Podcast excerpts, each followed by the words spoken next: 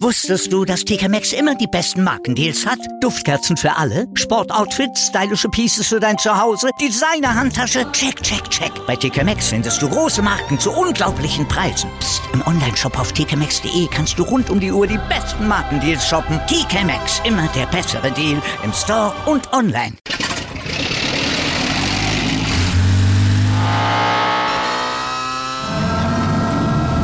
Von 0 auf 100. Aral feiert 100 Jahre mit über 100.000 Gewinnen. Zum Beispiel ein Jahr frei tanken. Jetzt ein Dankeschön, rubbellos zu jedem Einkauf. Alle Infos auf aral.de.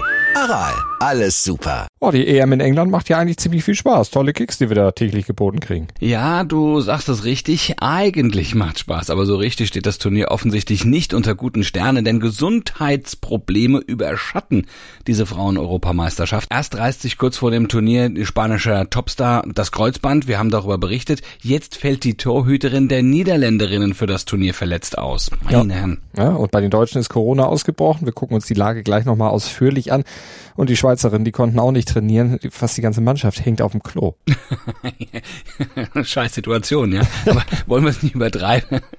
Acht Spielerinnen und elf Staff-Mitglieder haben Magen und Darm. Das können sie sich ja nur quasi im Mannschaftshotel irgendwie eingefangen haben. Aber an Training war natürlich überhaupt gar nicht zu denken. Nee, mit flottem Otto, da muss man da gendern, muss man da sagen, flotte Ottilie, wie, wie sagt man da? Ja, das ist eine gute Frage. Ja, dann müssen, müssen wir mal die Genderpolizei fragen. Kann ich auf jeden Fall gut nachvollziehen, dass man da nicht spielen kann. Das ist so, so ein Gefühl wie im Elektroauto in der norddeutschen Provinz. Ne? Ständig diese Angst, es nicht mehr rechtzeitig zur nächsten Tanke zu schaffen. Apropos. Apropos, ähm, was schaffen wir denn heute eigentlich? die Corona-Sorgen um Lea Schüller, das ist gar nicht zum Lachen. Beim deutschen Team vor dem Duell mit Spanien, die beschäftigen uns natürlich gleich noch ausführlich. Wir beantworten dazu die wichtigsten Fragen zur Leichtathletik-WM in Eugene und wir starten unseren mehrteiligen Zweitliga-Check heute mit den ersten vier Teams. Also kurz vor dem Saisonstart am Freitag bringen wir euch auf den Stand jetzt in Sachen Zweite Liga. Also guten Morgen zu Stand jetzt zu eurem ersten Sportpodcast des Tages unterstützt vom Sportinformationsdienst SED. Auch heute wieder herzlichen Dank an dieser Stelle von mir, Andreas Wurm. Und von mir, von Malte Asmus und mit mir, mit Malte Asmus. Und wir freuen uns natürlich, wenn ihr uns liked, besternt, rezensiert und natürlich auch abonniert oder sollten wir heute sagen apponiert. Wir äh, überlassen das euch und äh, sagen euch noch schnell, dass man uns natürlich überall hören kann, wo es Po Podcast gibst und dass wir der Podcast sind, dessen News-Teil immer dann, wenn etwas passiert, aktualisiert und auf den Stand jetzt gebracht wird, also mehrmals am Tag. Darüber spricht heute die Sportwelt. Stand jetzt. jetzt. Die Themen des Tages im ersten Sportpodcast des Tages. Stand, Stand, Stand, Stand. Jetzt mit Andreas Worm und Malte Asmus auf meinsportpodcast.de. Analyse. Freitag startet die zweite Bundesliga schon wieder und wir wollen euch natürlich fit machen, euch richtig vorbereiten auf den Start, damit ihr, wenn es denn losgeht, einfach bestens informiert seid und mitreden könnt. Ja, wir haben die 18 Teams auf, äh, nee, nicht auf Magen und Darm, auf Herz und Nieren gecheckt und erklären euch die Stärken und Schwächen der einzelnen Mannschaften. Heute starten wir mit Jan Regensburg, dem ähm, ersten FC Magdeburg, Eintracht Braunschweig und dem ersten FC Kaiserslautern. Und wir arbeiten uns also von den Aufsteigern über die Kellerkinder der Vorsaison in der Tabelle ganz nach oben. Morgen gibt's weitere vier Teams und Donnerstag und Freitag dann jeweils fünf Mannschaften. Fangen wir also mal mit den Lauterern an. Ja, eine Stärke der Pfälzer dürfte die Euphorie und rund um den Betzenberg natürlich sein. Nach vier Jahren Drittklassigkeit jetzt wieder den Aufstieg geschafft. Dazu die große Strahlkraft. Der Club hat die noch immer und irgendwo hat der Betze auch immer noch so eine Aura. Und äh, dank dieser Strahlkraft gelingt es natürlich auch, diesen Aufstiegskader akribisch zu verstärken. Zum Beispiel mit den Bundesliga-Erfahrenen, mit, mit Erik Dom zum Beispiel und Andreas Lute.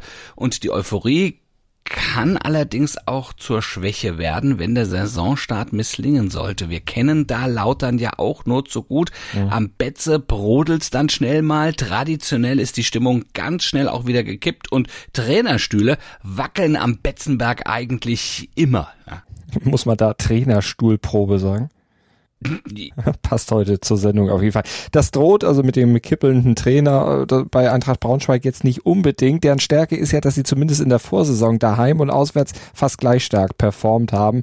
Zudem ja auch in der Offensive und auch in der Defensive relativ ausgewogen gut waren. Äh, Schwäche der Löwen könnte vielleicht sein, dass die trotz allem vorhandenen Baustellen in der Innenverteidigung, der linken Außenbahn und auf der Mittelstürmerposition, also für die dritte Liga hat es da noch gereicht, für die zweite wird es vielleicht ein bisschen enger, also da sind noch Baustellen, die noch nicht geschlossen werden, könnte eine Schwäche sein. Gucken wir mal auf Magdeburg, deren große Stärke ist der Trainer Christian Titz. Der hat es geschafft, mit frühem Pressing, schnellem Umschaltspiel äh, und, ja, und der besten Drittliga-Offensive das Team vom Abstiegskandidaten in einen Aufsteiger zu verwandeln. Wenn Magdeburg so auch in Liga 2 auftritt, sollte dann der Klassenerhalt ja schon erreicht werden. Allerdings wurde der Kader im Sommer natürlich auch ziemlich durcheinander gewürfelt. Stand jetzt braucht die Truppe noch Zeit, um sich die Neuen jetzt zu integrieren und aneinander zu gewöhnen.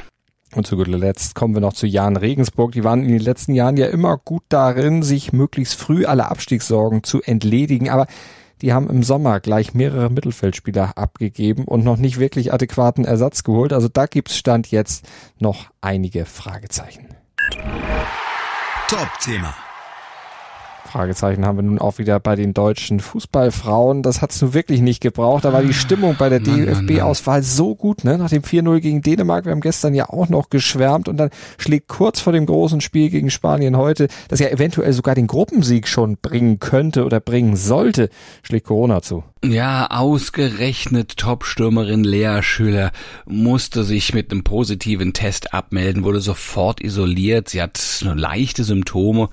Das ist natürlich jetzt extrem bitter, ne? Denn die war in Topform, hat ja auch gegen Dänemark ein Tor gemacht. Also das ist mhm. wirklich traurig. Ja, das Tor sowieso, aber vor allem hat sie auch mit ihrer Laufstärke und vor allem ihrem unermüdlichen Einsatz dafür gesorgt, dass das deutsche Pressing einfach so gut funktioniert hatte. Sie ist ja diejenige, die das deutsche Pressing lenkt und darauf wird sie auch heute Abend gegen die ballsicheren und dominanten Spanierinnen besonders ankommen, denn deren Passspiel wäre natürlich mit wirklich konsequentem und frühem Pressing am besten zu bekämpfen. Ja, und wie gut das jetzt ohne Schüler klappen wird, ist natürlich erstmal fraglich. Ne? Man weiß ja auch nicht, wer sich eventuell ja noch infiziert hat, wer sich angesteckt hat an ihr oder wo auch immer man sich das dann bei so einem Turnier durchaus durchaus möglich, aber auch einfängt. Das kennen wir ja von anderen Veranstaltungen dieser Art.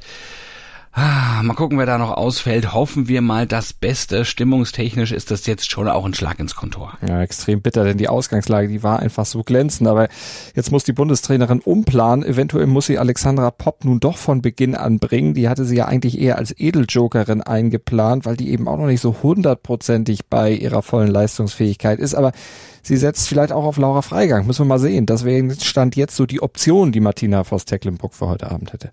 Ja, mit Lea Schüller fehlt nur natürlich die deutsche Schlüsselspielerin. Also da hat sie sich herauskristallisiert, dass sie das ist mit einer wirklich bärenstarken Leistung. Aber Spanien fehlen, spielt ja auch mindestens mal eine, man muss ganz genau sagen, nämlich sogar zwei, nämlich die Weltfußballerin Alexia Puteas, darüber haben wir gesprochen, und die Rekordknipserin Jennifer Hermoso.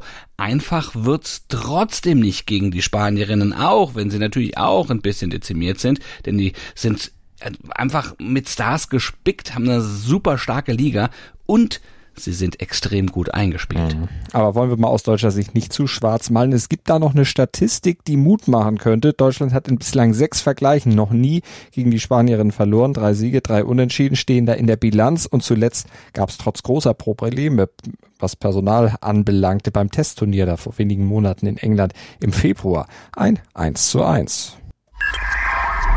Heute in der Sportgeschichte. Der 12. Juli 1998 wurde für einen Fußballer zur absoluten Sternstunde und für einen anderen ja, zum Tiefpunkt seiner Karriere.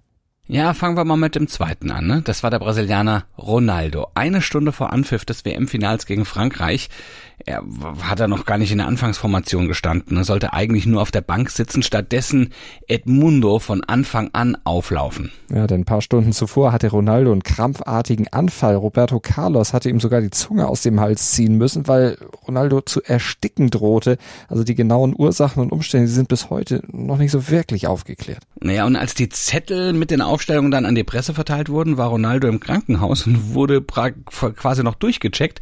Doch er tauchte dann doch noch rechtzeitig vor Anpfiff auf und meldete sich natürlich einsatzbereit. Er musste vor allen Dingen sich einsatzbereit melden, wenn die Gerüchte stimmen, denn angeblich hat die brasilianische Regierung und auch Nationalmannschaftssponsor Nike, die haben da dann doch ordentlich auf diesen Einsatz gedrängt.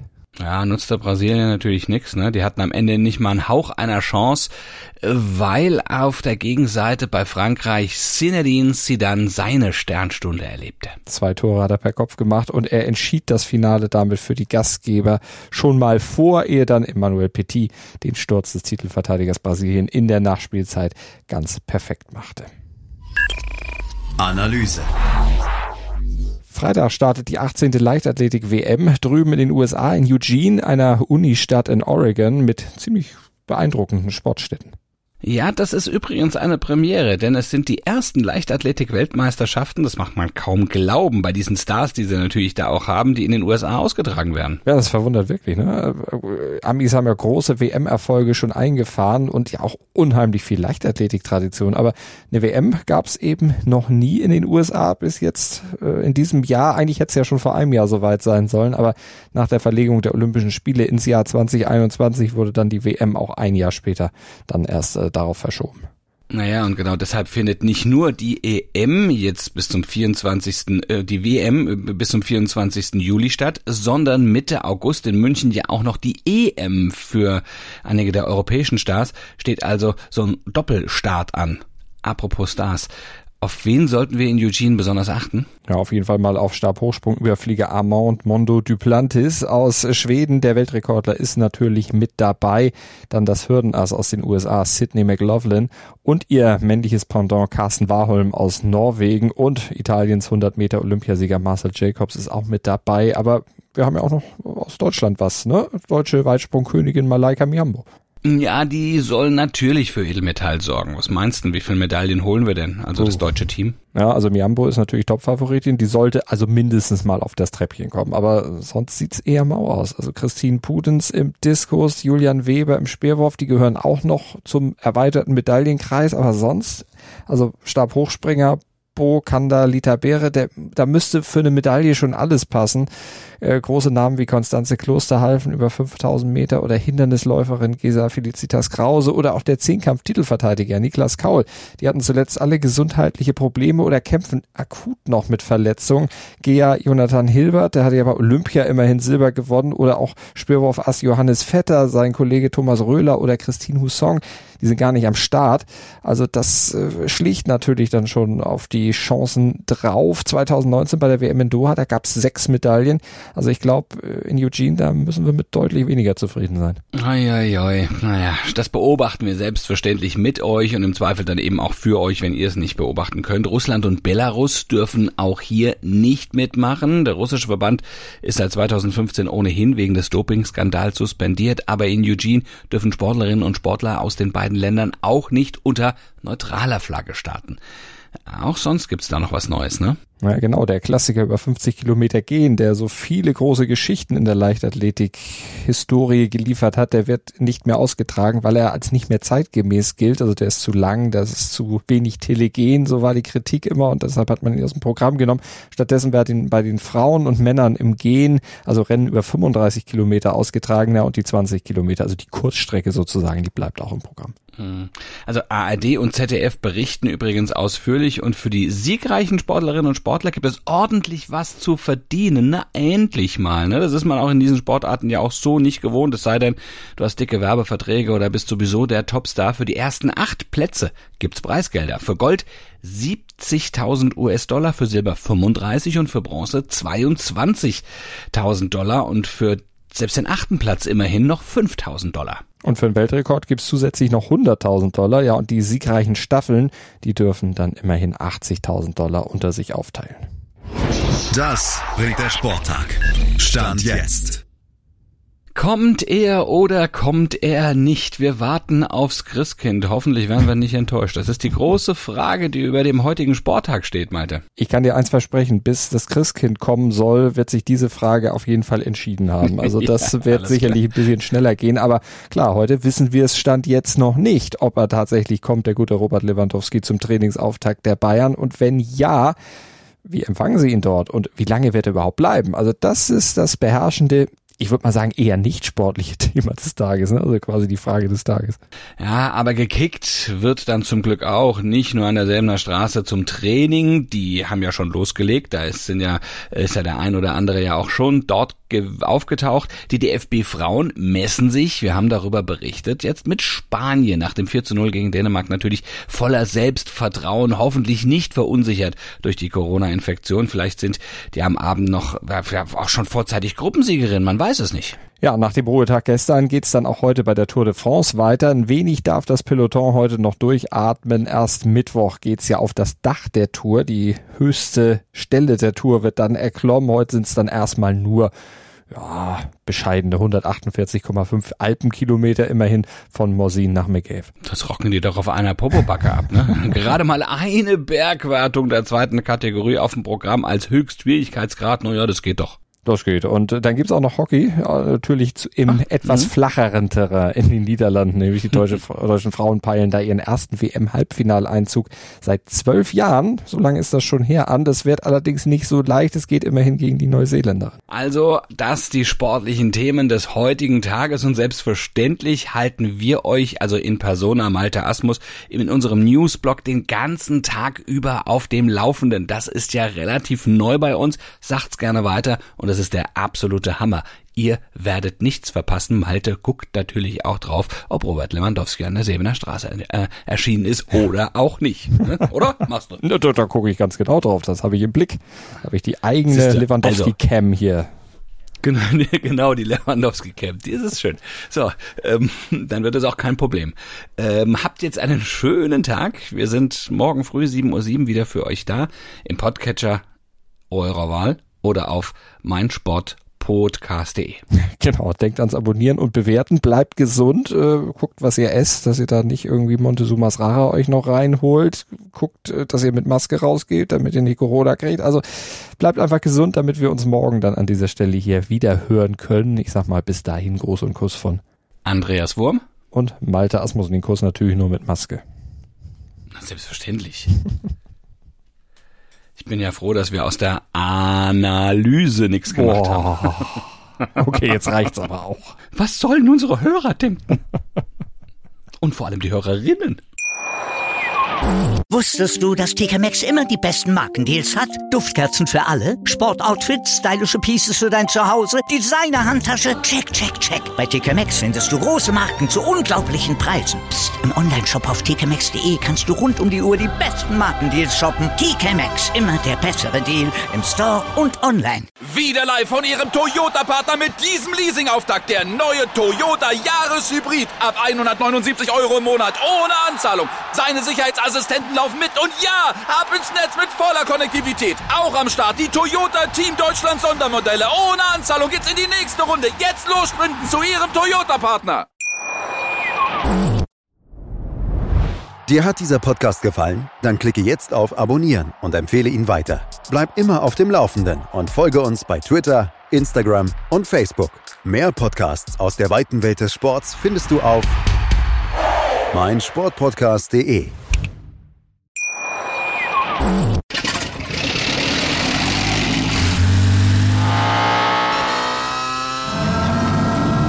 Von 0 auf 100. Aral feiert 100 Jahre mit über 100.000 Gewinnen. Zum Beispiel ein Jahr frei tanken. Jetzt ein Dankeschön, rubbellos zu jedem Einkauf. Alle Infos auf aral.de. Aral, alles super.